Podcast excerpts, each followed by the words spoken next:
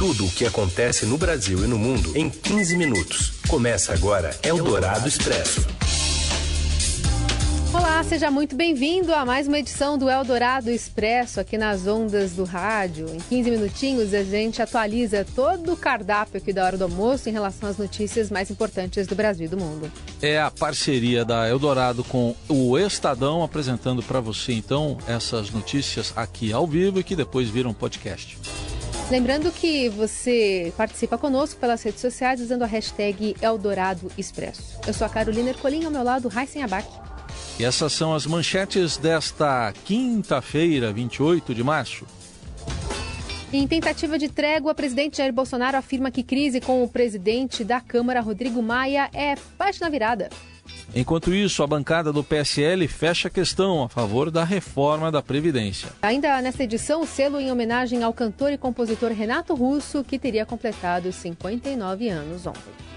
Eldorado Expresso.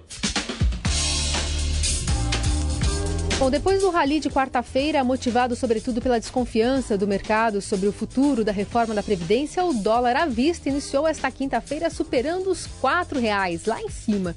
Desde outubro do ano passado, o real não se desvalorizava tanto.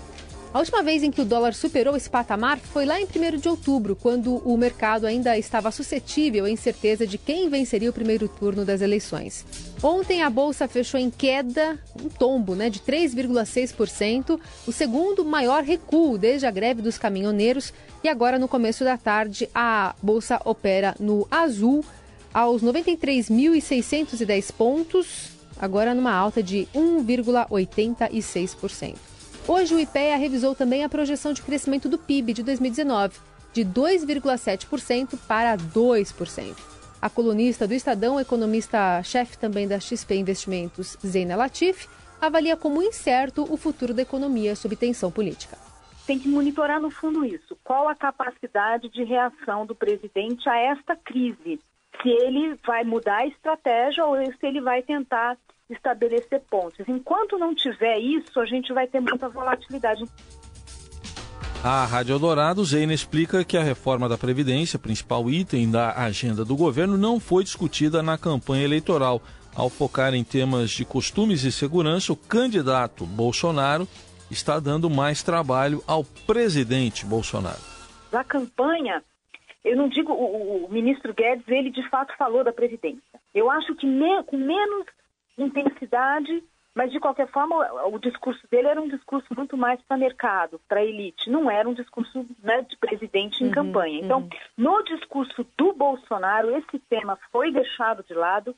Essa que é a política pública, a reforma mais importante do seu governo, ele simplesmente deixou de lado. Então, isso gera um certo estranhamento.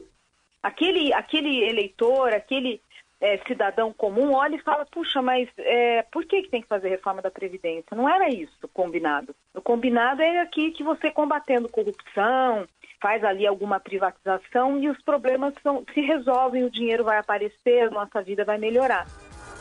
Bom, e nesse contexto, o ministro da Economia disse ontem no Congresso não ter apego ao cargo, né? O que gera ainda mais incertezas pela frente, porque Paulo Guedes é um pilar importantíssimo do governo. Vocês acham que eu vou brigar para ficar aqui? Eu estou aqui para servir-los. Se ninguém quiser o serviço, vai ser um prazer é, ter tentado. Mas não tem o apego ao cargo, o desejo de ficar a qualquer custo, como também não tem a consequência e a irresponsabilidade de sair na primeira derrota.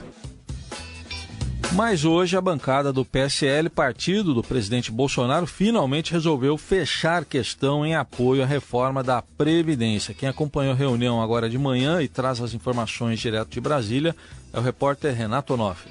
Depois de uma semana de muita divergência e atritos internos, o PSL anunciou hoje oficialmente, na manhã desta quinta-feira, o apoio formal à reforma da Previdência. O ato é visto como simbólico dentro do partido, já que a intenção é dar exemplos aos outros aliados de que o PSL está unido na aprovação da medida da equipe econômica. O encontro durou cerca de três horas e aconteceu na sede oficial do partido. Passaram por lá lideranças do PSL e a liderança do governo na casa, a deputada Joyce Hassman e o deputado Major Vitor Hugo. Ambos falaram que era o momento do partido mostrar união frente ao desafio da aprovação da reforma no Congresso. O encontro do PSL também serviu para aparar arestas internas de grupos que colocavam em xeque a liderança do delegado Valdir à frente da bancada. Na saída do encontro, o presidente Bibar ressaltou que o delegado Valdir tem o apoio da bancada e segue na liderança. Café da manhã da paz? Presidente da Câmara, Rodrigo Maia, enquanto isso, recebeu hoje na residência oficial da presidência e do ministro da Justiça, Sérgio Moro.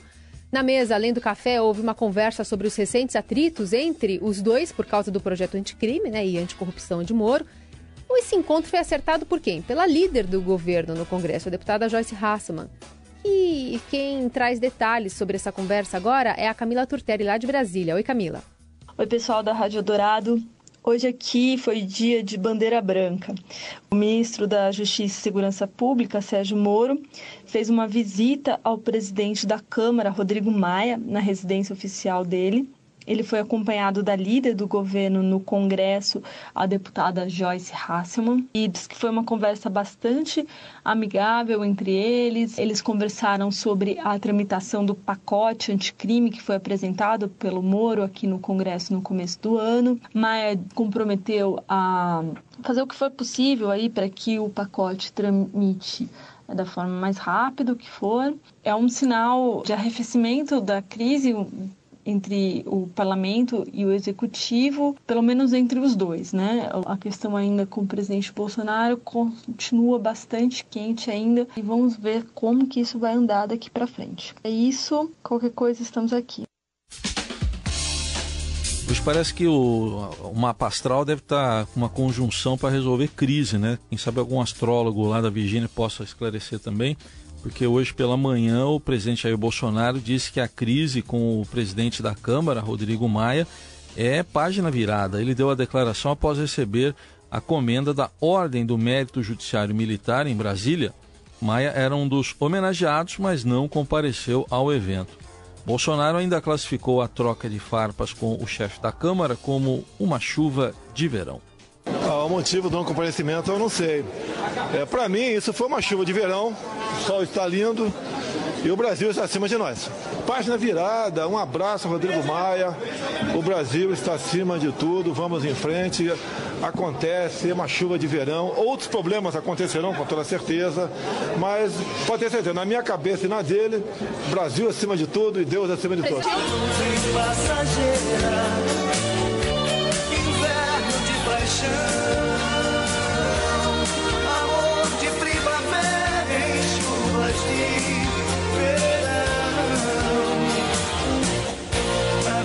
Será que acabou mesmo? A conferir. Eldorado Expresso. Foram definidas há pouco as datas das semifinais do Campeonato Paulista entre Corinthians e Santos e São Paulo e Palmeiras. A fase decisiva da competição já conta com o árbitro de vídeo e que, claro, gera ainda polêmica. Acompanhe a análise do comentarista Robson Morelli. Olá, Heisen. Olá, Carol. Oi. Saíram as definições das primeiras e segundas partidas das semifinais do Campeonato Estadual aqui de São Paulo. São Paulo e Palmeiras jogam sábado, fazem o primeiro jogo neste sábado, 18 horas, no Morumbi. A segunda partida acontece domingo, no horário tradicional. Corinthians e Santos em Itaquera, às 16 horas. A novidade acontece na volta. Palmeiras e São Paulo jogam domingo que vem, dia 7 de abril, no Allianz Parque, horário da TV, 16 horas. E Santos e Corinthians, olha aí a novidade, jogam na segunda-feira. Segunda-feira, às 20 horas, no Pacaembu. Por que, que o Santos eh, joga na segunda-feira? Eh, e não no sábado, porque o Santos tem um jogo na quinta-feira pela Copa do Brasil em Goiânia contra o Atlético e aí fica muito próximo uma partida da outra. Não daria para jogar na quinta, voltar para São Paulo e jogar no sábado ou no domingo. Então a federação achou por bem mandar esse jogo na segunda-feira. Então tá aí as quatro partidas ida e volta das semifinais do Campeonato Paulista definidas com dia, com local e com horário. É isso, gente. Um abraço a todos. Valeu!